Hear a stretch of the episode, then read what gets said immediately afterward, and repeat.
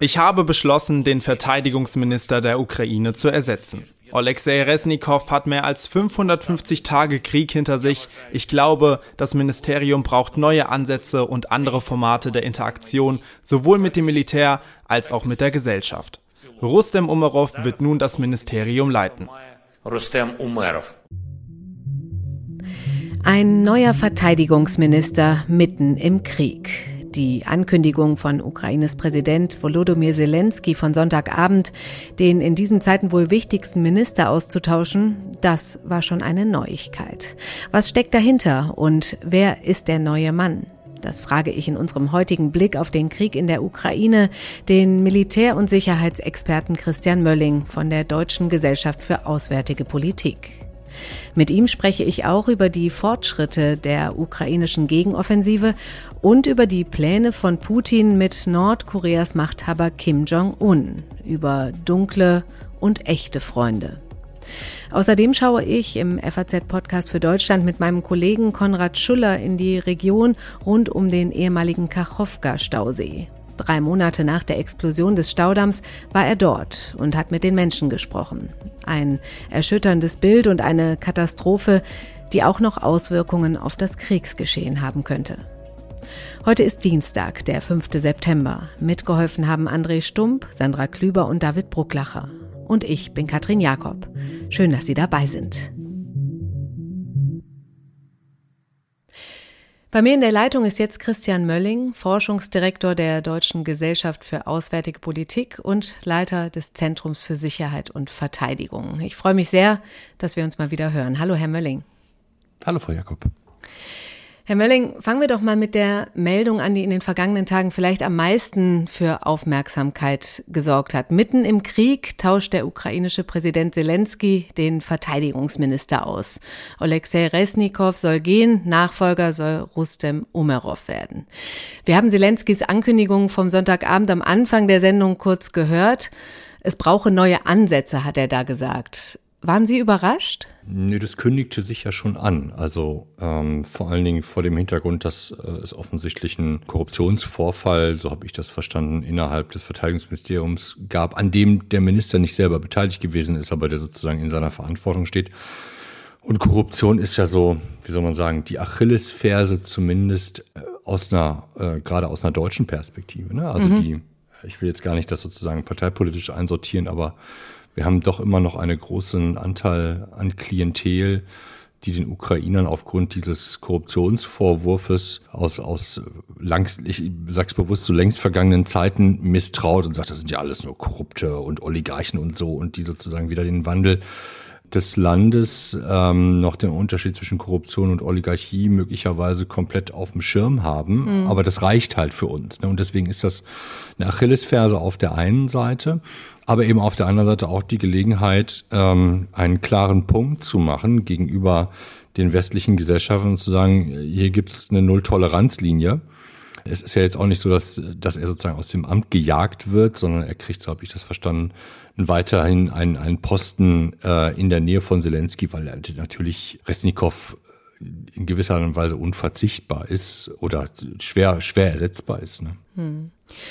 Wer ist der neue Mann? Das ist ein Finanzfachmann, habe ich gelesen. Wer ist Umarov? Wenn, wenn es stimmt, was jetzt sozusagen so hochgehoben wird, dass der Krim-Tatar ist und dass das erste Mal ist, dass die Krim-Tataren an der Regierung beteiligt werden, dann scheint auch das ein gelungener Schachzug zu sein, ähm, mit Blick auf die notwendige soziale Kohäsion äh, in, in der Ukraine. Und das ist, glaube ich, insofern, ich weiß nicht, ob sich noch viele daran zurückerinnern, ganz am Anfang des Konfliktes war eine Frage, wie die Krim-Tataren sich aufstellen in dem Konflikt. So, und das sprach möglicherweise schon eine gewisse Skepsis auch in der Ukraine daraus, wo die sich äh, sehen. Gleichzeitig haben die Krim-Tataren unter Russen und der Sowjetunion auch massiv gelitten. Ähm, das bedeutet aber nicht, dass man deswegen mit, mit vollem Herzen Ukrainer, Ukrainerin ist. Ne? Mhm. Ähm, also von daher mag das ein, ein schlauer Beitrag zur sozialen Kohäsion und politischen Kohäsion des Landes sein. Hm.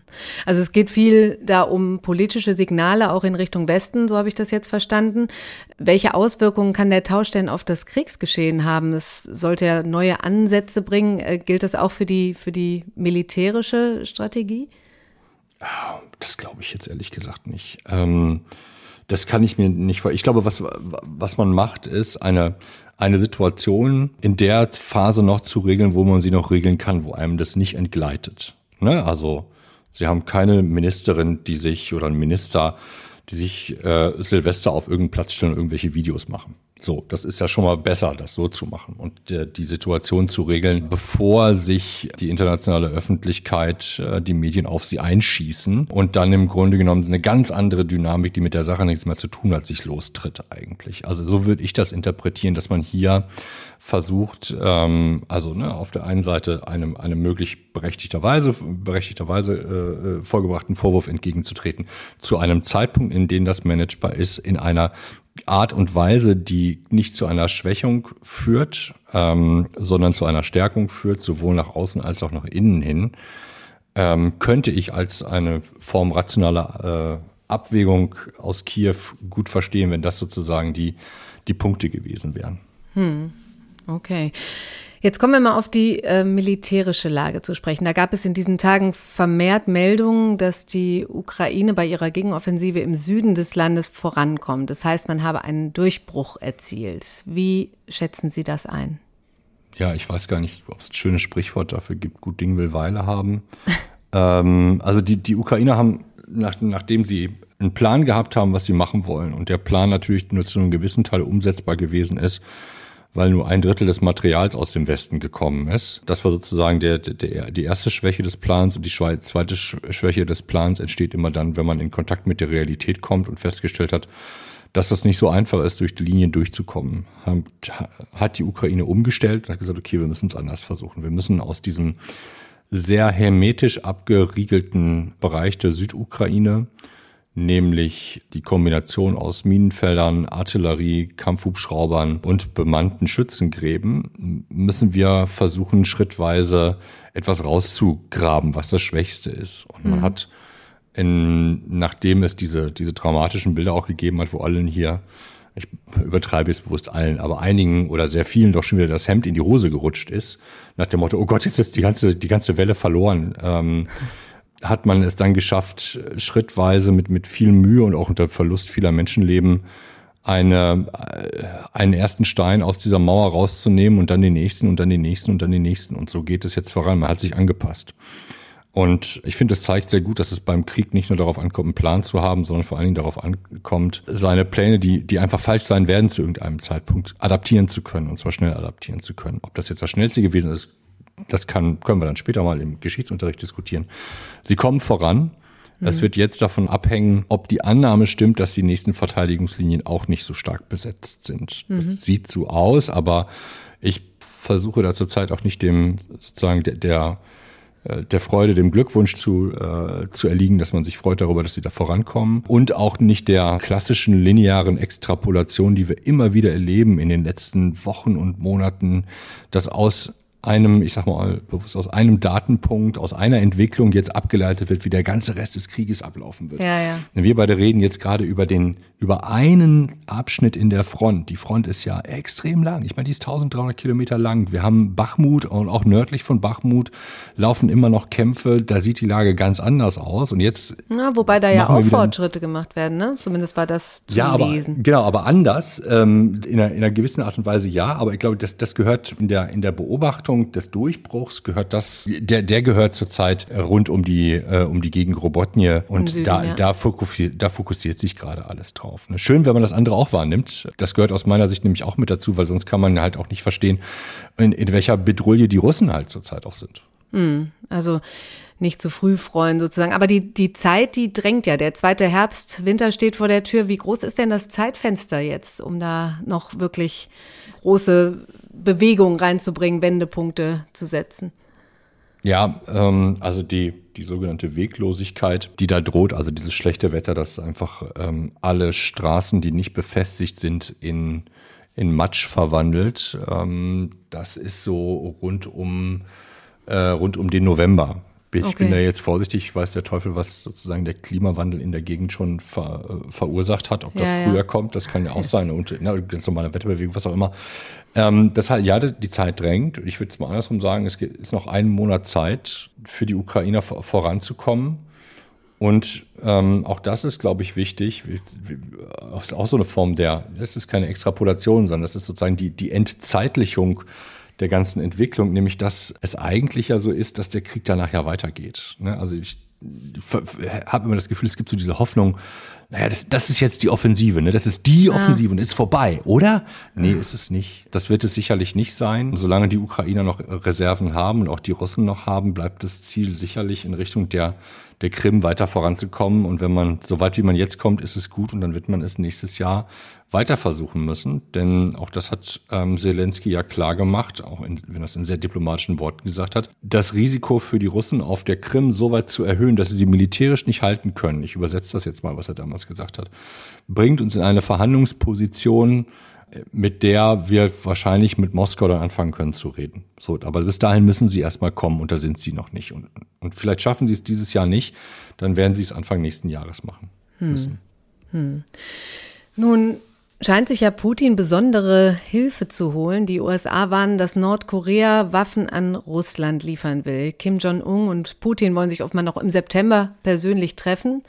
Kim will dafür sogar nach Russland kommen. Das klingt für mich beunruhigend. Für Sie auch? Ja, ich, ich harre noch so ein bisschen. Es hängt, wir wissen nicht genau, was da jetzt kommen soll und ob, also der Deal wird sicherlich äh, von Russen und Nordkoreanern erstmal ganz groß gemacht, sodass wir alle jetzt wieder Angst haben, dass uns der Himmel auf den Kopf fällt. Es hängt davon ab, was geliefert wird. Ich mhm. glaube, Munition ist zurzeit sicherlich ein Problem für die Russen, aber das viel größere Problem ist, dass die Artillerie schneller kaputt geht, als man nachfertigen oder reparieren kann, sodass man einfach dann auch die Munition dann nicht mehr verschießen kann. Ne, das ist ähm, ähm, das kommt ja dann auch mit dazu. Plus, wenn die Logistik nicht mehr funktioniert, also die Eisenbahnlinien kaputt sind und die, äh, die Krimbrücken kaputt sind, dann kriegen sie das Material ja auch nicht mehr bewegt. Mhm. Das gehört ja auch noch mit dazu. Also, dass Russland alles versucht und alles an die Front werfen wird, was es irgendwo herkriegen kann, das ist klar. Das, ich sehe darin jetzt erstmal, solange wir keine Zahlen sehen, um was für Material es geht, um welche Mengen es geht, ähm, erstmal nur eine in Anführungsstrichen normale Entwicklung. ist ja jetzt nicht der erste Deal, den die machen. Und den Deal hat es mit anderen Ländern wie dem Iran auch schon gegeben. Also von daher, ähm, ja, das, das hört nicht auf. Ne? Das, ähm, also zum jetzigen Zeitpunkt kann Russland noch auf seine dunklen Freunde zurückgreifen. ähm, und das ist auch nur der Teil, den wir sehen. Wir kriegen ja noch eine Vermutung davon, was ansonsten noch sozusagen indirekt geliefert wird, offensichtlich auch aus China, auch wenn da keine gesamten Waffen geliefert werden, dann zumindest Teile. Ähm, natürlich bemühen sich die Russen nach Leibeskräften, ihre Ziele zu erreichen. Wäre schräg, wenn sie es nicht täten. Ne? Hm, also neue Bündnisse, neue Freundschaften? Freundschaft gibt es da ja nicht. Das ist ja eine Welt, die ohne, die ohne Loyalität und ohne Freundschaft und auch ohne sozusagen Vertrauen, ohne Gegenleistung funktioniert. Ja, wir haben es hier mit einem mit Verbrechern zu tun äh, zumindest im, im Fall von, von Kim Jong-un und, äh, und Putin, die selber gezeigt haben, dass sie eigentlich, äh, dass ihr System nur auf Gewalt beruht und nicht auf Loyalität. Denn die, diejenigen, die loyal stehen, wenn die nicht liefern können, dann dienen sie dem System nicht mehr, weil mindestens im russischen Fall, im nordkoreanischen Fall mag das vielleicht auch so sein, die Systeme dabei sind abzubauen. Ähm, und das heißt, die sind im Überlebenskampf.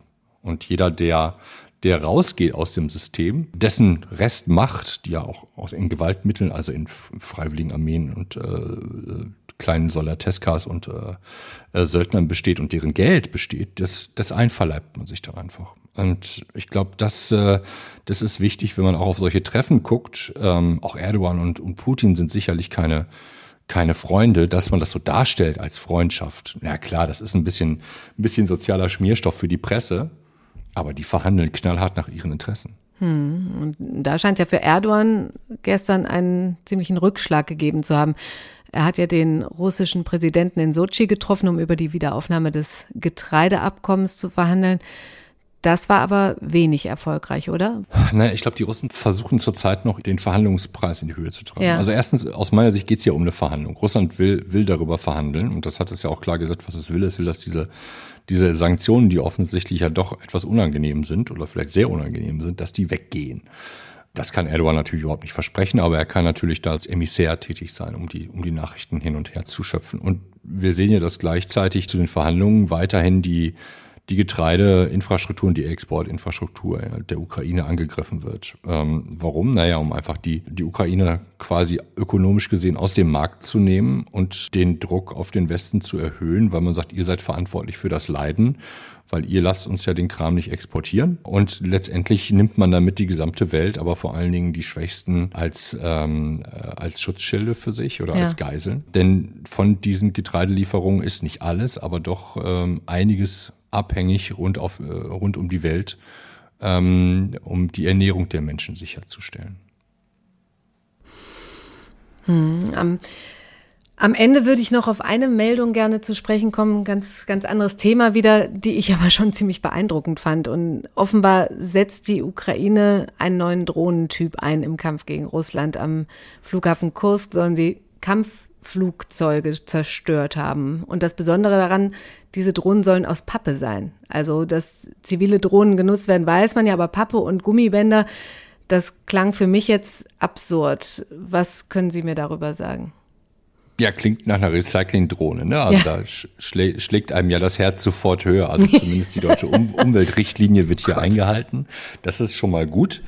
Ähm, ja, ich glaube, das ist erstmal sozusagen, eben weil es aus Pappe ist, ist es so ein Highlight. Ne? Mhm. Und die, äh, die Drohne macht natürlich erstmal jetzt der, der russischen Flugabwehr große Probleme, weil sie so schwer zu sehen ist. Ne? Ähm, ich also bevor man jetzt sozusagen sich auf die Schenkel klopft und sagt, ah, das ist sozusagen eine die Wunderwaffe im Kleinen oder so, man wird irgendwann eine Möglichkeit finden, auch diese Drohne zu bekämpfen aus russischer Sicht. Das ist quasi das, das Gesetz der Waffenentwicklung, ne, dass man diese diese Angriffs- und Verteidigungswaffendynamik äh, oder Angriff gegen Angriffswaffendynamik, die gibt es seit, äh, seit Anfang, seit Kain und Abel.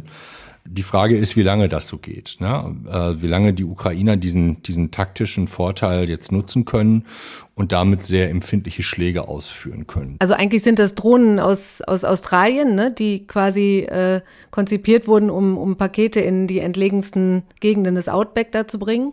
Und äh, die werden jetzt da eingesetzt, richtig? Ganz genau. Das ist, das sind die, die Herkunft dieser Drohnen, was einfach zeigt, dass man da sozusagen sehr, sehr beliebig zugreifen kann. Eine Innovation, die die Ukrainer sicherlich bald machen werden, wenn sie es nicht sogar schon machen, ist diese Drohnen miteinander zu vernetzen. Ähm, mhm. was man dadurch möglich macht, ist, dass man sozusagen sowohl ihre, also die Fähigkeit, äh, bestimmte Gebiete zu umgehen oder auch möglicherweise auf dem Flug zu lernen und zu gucken, wo ist Flugabwehr, dass man solche Sachen in Zukunft vielleicht sogar noch besser machen kann. Da bin ich jetzt aber nicht so der richtige Experte, was die Fähigkeiten im, im Detail angeht. Aber das ist, glaube ich, was, worauf man warten kann oder was passieren wird, ist, dass man sozusagen diese ähm, diesen ersten Schritt nutzen wird und den nächsten Schritt draufzusetzen, um die, äh, den Vorteil weiterhin für sich zu erhalten. Ne, das ist, äh, das ist sozusagen eine, wenn, wir haben ja in den letzten Monaten immer wieder über die, äh, die neue Qualität des Krieges gesprochen. Das ist eine neue Qualität. Ähm, mhm. Die ist zwar nur auf der taktischen, auf einer taktischen Ebene vielleicht, aber sie ist für einen Moment etwas, äh, wogegen Russland keine Gegenwehr für den, für den Moment hat. Und solange das so ist, ist es erstmal eine neue Qualität, die auch einen gewissen Vorteil bringt sie wird den Krieg natürlich nicht drehen. Das ist es sicherlich nicht. Ne? Hm. Ja, vielen Dank, Herr Mölling, für die Einschätzung. Ja, sehr gerne. Und wenn Sie, liebe Hörerinnen und Hörer, noch mehr wissen wollen über Drohnen, über die verschiedenen Drohnen, die eingesetzt werden in diesem Krieg, dann kann ich Ihnen unsere FAZ Machtprobe, unsere letzte Sendung ans Herz legen. Da geht es viel darum und auch über das Starlink-System von Elon Musk. Also hören Sie da mal rein. Vor drei Monaten ist nicht nur die Gegenoffensive der Ukraine gestartet, kurz davor, am Morgen des 6. Juni, ist auch der Kachowka-Staudamm im Süden der Ukraine gebrochen. Ein Stausee, fünfmal so groß wie der Bodensee, ist ausgelaufen. 18 Kubikkilometer Wasser wälzten sich ins Schwarze Meer. Eine Katastrophe, deren Folgen, menschliche, ökologische, natürlich vor dem Hintergrund der täglich grausamen Folgen des Kriegsgeschehens mit Toten und Verletzten etwas verblassen. bei der es sich aber lohnt, noch mal hinzuschauen, denn die Dimension dieser Katastrophe, die war schon enorm. Und die Auswirkungen sind es bis heute und wahrscheinlich noch lange. Mein Kollege Konrad Schuller ist in die Kachowka-Gegend gereist und hat sich angeschaut, wie es dort heute aussieht und wie es den Menschen in der betroffenen Region geht. Darüber möchte ich mit ihm sprechen und freue mich, dass er jetzt bei mir in der Leitung ist. Hallo, Herr Schuller. Hallo, Frau Jakob, Tag. Herr Schuller, eins vorneweg, der Staudamm ist am 6. Juni gebrochen. Ich habe abgespeichert, dass die Russen ihn gesprengt haben, aber so ganz klar ist das gar nicht, oder?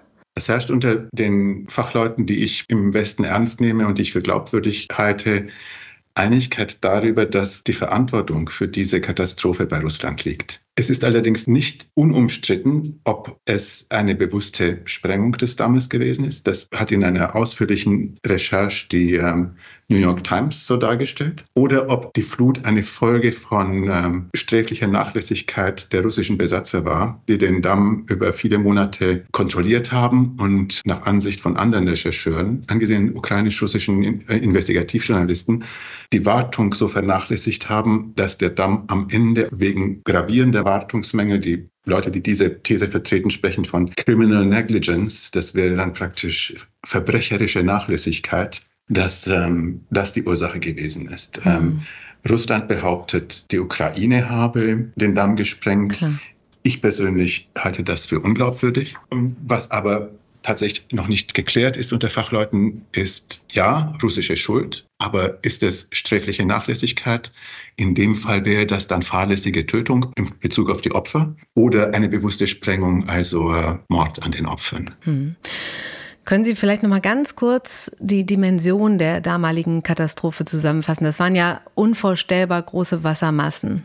Ja, der Kachowka-Staudamm und das dahinter liegende Staubecken ist Teil einer Kette von äh, sechs großen Stauseen am großen Strom Dnieper, Dnipro, der durch die Ukraine fließt. Der oberste ist oberhalb von Kiew und dieses war der unterste die, die sogenannte mhm. Dnipro-Kaskade. Und äh, nach dem Bruch der, des Dammes oder der Sprengung des Dammes ist das Wasser über mehrere Tage ausgeflossen in einer gewaltigen Flutwelle hat die Landstriche unterhalb des zerstörten Dammes überflutet und hat oberhalb des zerstörten Dammes in der Folge erstens eine neu entstandene erst Schlammwüste und jetzt langsam austrocknende neue Brachwildnis hinterlassen, hm. übersät mit unzähligen toten Fischen erstmal und hat dazu geführt, dass oberhalb des Dammes etwa eine halbe Million Quadratkilometer Land nicht mehr bewässert werden können. Hm, also schon massive Folgen. Sie sind zusammen mit einem Fotografen in die Region gereist. Wo genau waren Sie denn und wie lange waren Sie unterwegs? Ich war zusammen mit äh, dem Fotografen Daniel Pilar und einer örtlichen Producerin äh, Julia Sadukova unterwegs. Wir waren ein Dreier-Team.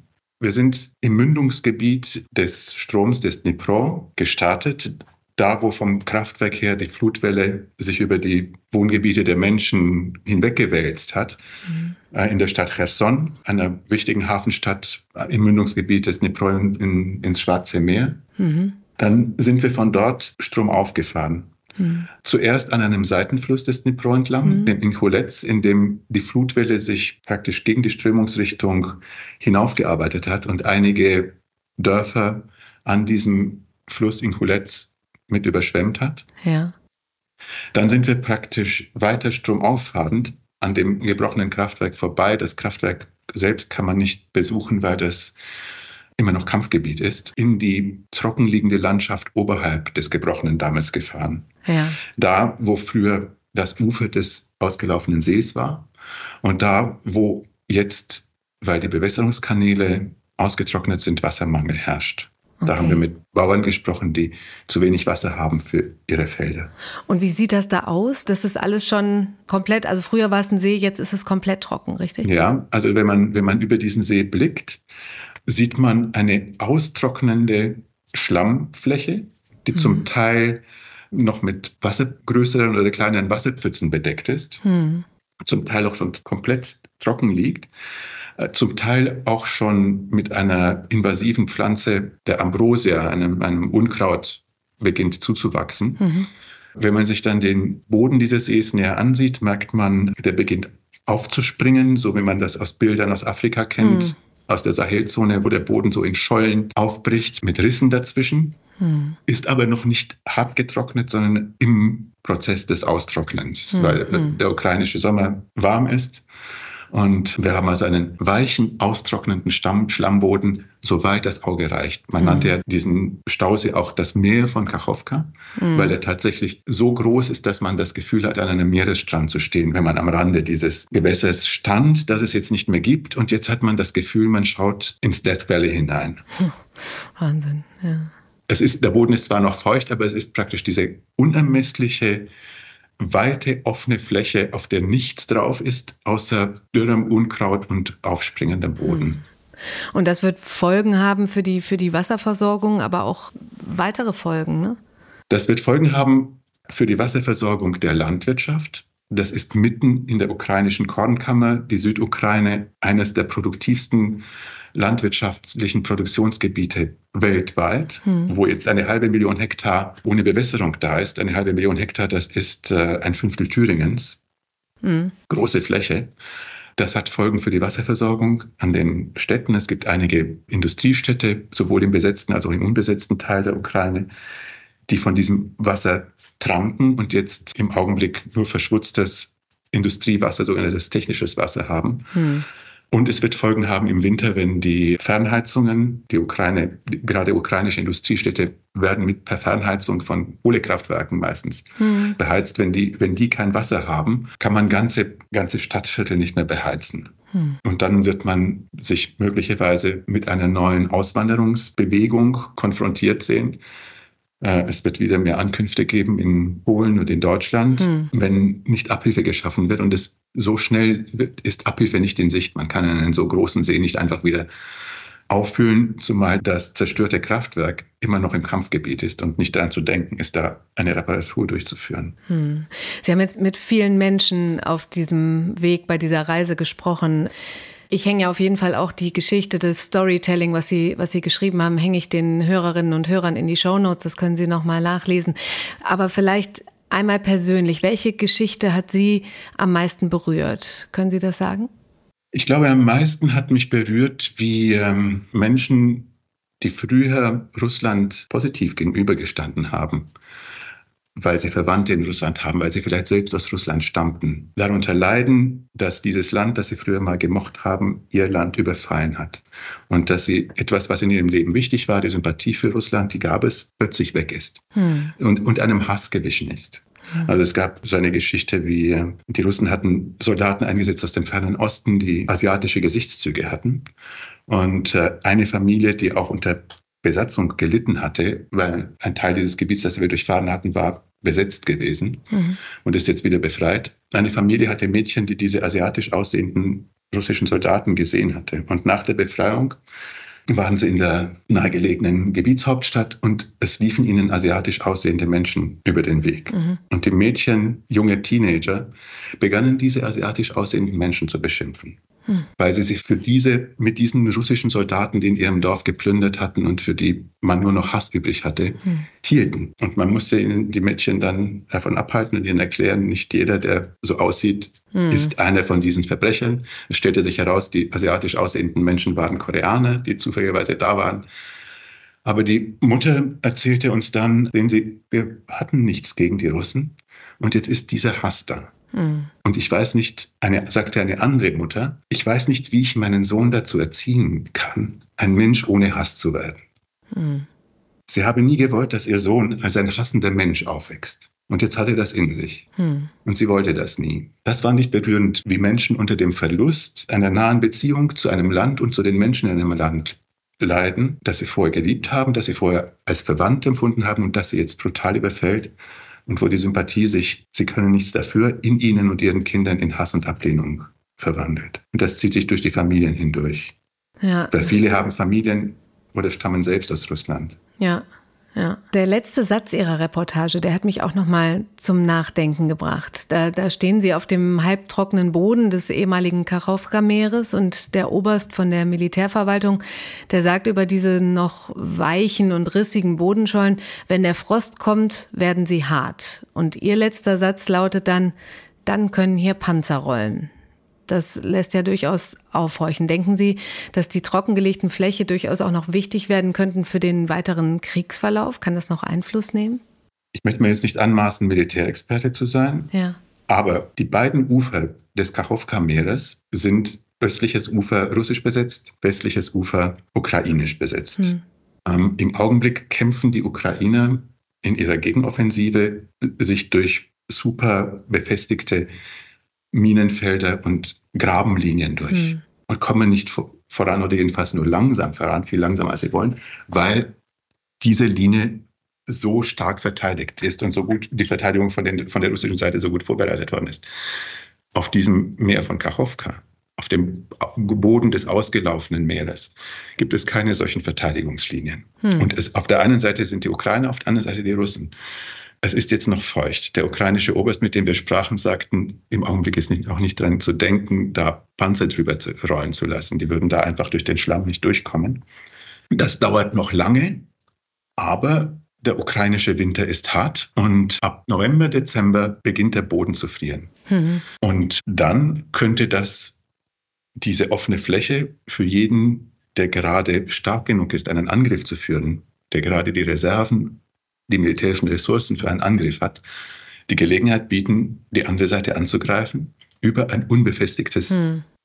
und unverteidigtes Gebiet auf dem noch, noch keine Schützengräben, keine Bunkeranlagen, keine Minenfelder liegen. Man konnte auch sehen, im Augenblick ist der Boden weich genug, um Infanterie zu tragen. Mhm. Deshalb haben wir an der, auf der ukrainischen Seite auch Schützennester gesehen, die versuchen, die offene Fläche mit äh, Maschinengewehren und Scharfschützengewehren unter Kontrolle zu halten, dass sich da keine dass sich da niemand rüberschleicht. Mhm. Aber wie gesagt, die Karten werden neu ausgelegt, wenn der Boden gefroren ist und mhm. der Boden auch ein Geschütz oder einen Panzer trägt. Herr Schuller, vielen Dank für diesen berührenden Einblick in diese Region. Ich habe schon gesagt, die Reportage mit den Bildern von Daniel Pilar, die lege ich Ihnen, liebe Hörerinnen und Hörer, sehr ans Herz und hänge Ihnen den Link dazu auch in die Show Notes. Vielen Dank. Ich danke auch Ja, es sind solche Geschichten wie die von meinem Kollegen Konrad Schuller, die uns hier immer wieder die Chance geben, auch mal ein bisschen näher dran zu kommen und auch abseits der täglichen Kriegsmeldungen einen Einblick zu bekommen, was der Überfall Putins vor anderthalb Jahren für die Menschen in der Ukraine bedeutet. Ich möchte mich an dieser Stelle von Ihnen verabschieden und darf Ihnen für morgen meine Kollegin Sandra Klüber ankündigen, die den linken Politiker Gregor Gysi zu Gast hat und mit ihm über die Krise seiner Partei sprechen wird. Machen Sie es gut.